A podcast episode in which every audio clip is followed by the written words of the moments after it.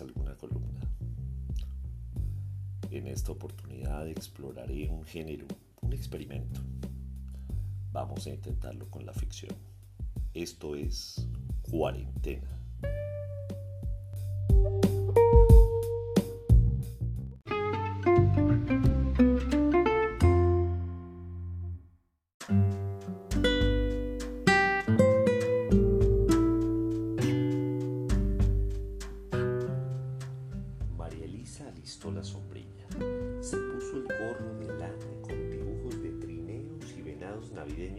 Porque hace un par de días que busca pero no encuentra el más austero, el de rayas, y se puso el tapabocas que todas las noches pringa y deja secar. Abrió la puerta de la casa, se devolvió con un saltico y gritó hacia adentro. Voy a salir, no le abran a nadie. Desde el segundo piso se oye una lánguida advertencia de don Roberto. No olvide la chompa, Elisa lleva 22 días saliendo a la calle con la comisión que se autoimpuso. Es la única que puede salir de la casa durante la cuarentena. Sus padres, pensionados él del Banco Agrario y ella, maestra normalista, son los prisioneros de la casa que tienen sentimientos encontrados con la situación. Están felices porque la niña regresó a su casa después de haberse hecho doctora y pasará unas vacaciones sin fecha de retorno por ahora. Pero a la vez los aburre que la niña llegó regañona y mandona. No los deja salir como acostumbraban todos los días a caminar por el barrio, salir al mercadito de la esquina a comprar solo unas ramitas de cilantro por cada viaje, ni a cobrar la pensión en Chapinero. Ahora reciben los rayitos del sol por una persiana vieja y descolorida de la escalera durante la tarde. En las mañanas se sientan del otro lado de la casa en una salita que les incomoda. Se les siente de otra talla.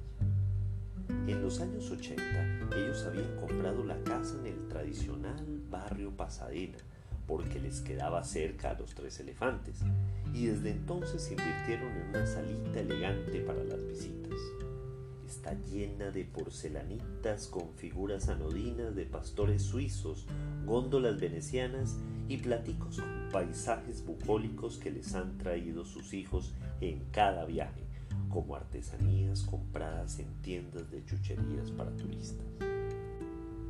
Doña Clemencia atesora cada baratija made in China puesta en carpeticas que ella misma ha tejido porque le recuerdan el cariño de cada hijo. Esa salita, la salita de las visitas, casi nunca la usa, pero ahora, en tiempos de cuarentena, recibe los precarios rayitos de sol que le caen a la casa por ese costado. María Elisa, blindada en esa chaqueta que don Roberto le sigue llamando chompa y con el tapabocas como bufanda, atraviesa las mismas calles todos los días desde que llegó a cuidar a sus viejos en tiempos de coronavirus.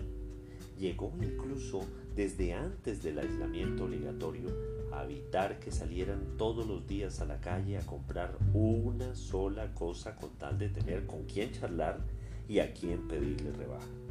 Y ahora ella busca organizar las compras y evitarles el contacto social.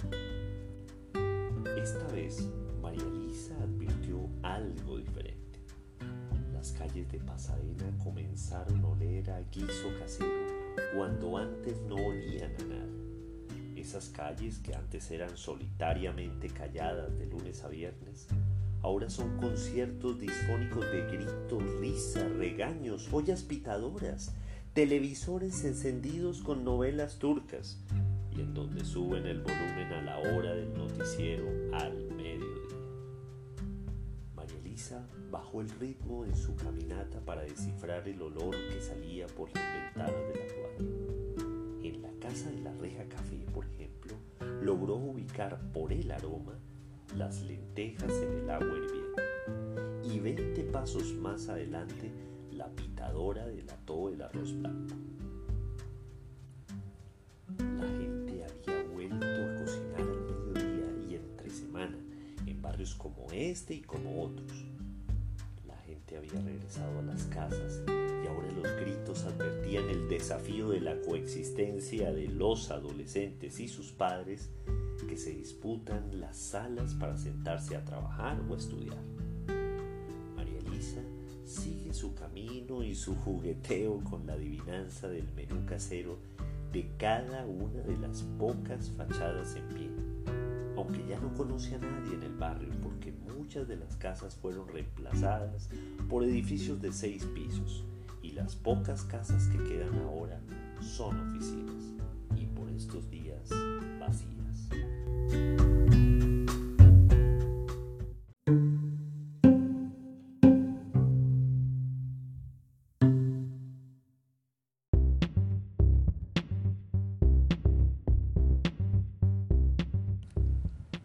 Al llegar al supermercado, su bienvenida es un empujón de un cliente que no puede ver hacia adelante.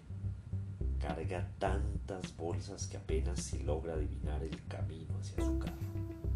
Con el peso de la encomienda se descarga sobre el baúl y se le caen ocho o nueve frascos de gel antibacterial.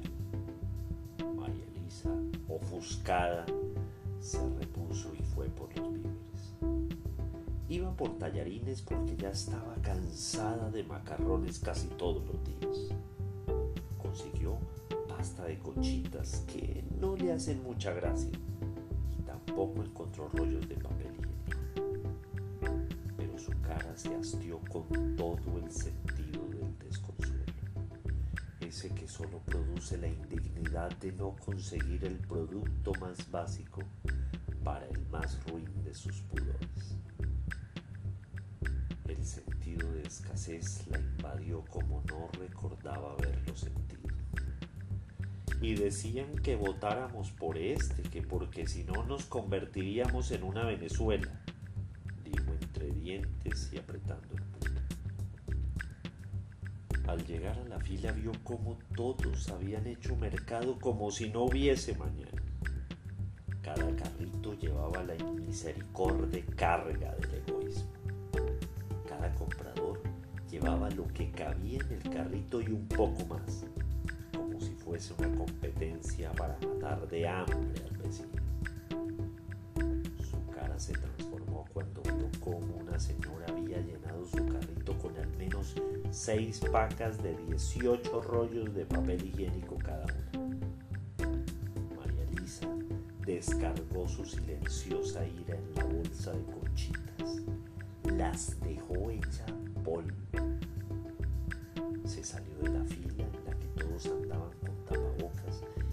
parecían de una convención de asaltantes de bancos. Alcanzó a la señora del papel higiénico. La miró de arriba para abajo y le espetó una sentencia volcánica como para amargarle cada sesión en el trono. Espero que los use todos en una sola sentada, vieja churrienta. Soltó la bolsa con el polvo de conchitas y se marchó apurada, apurada por el orgullo que la esperaba en el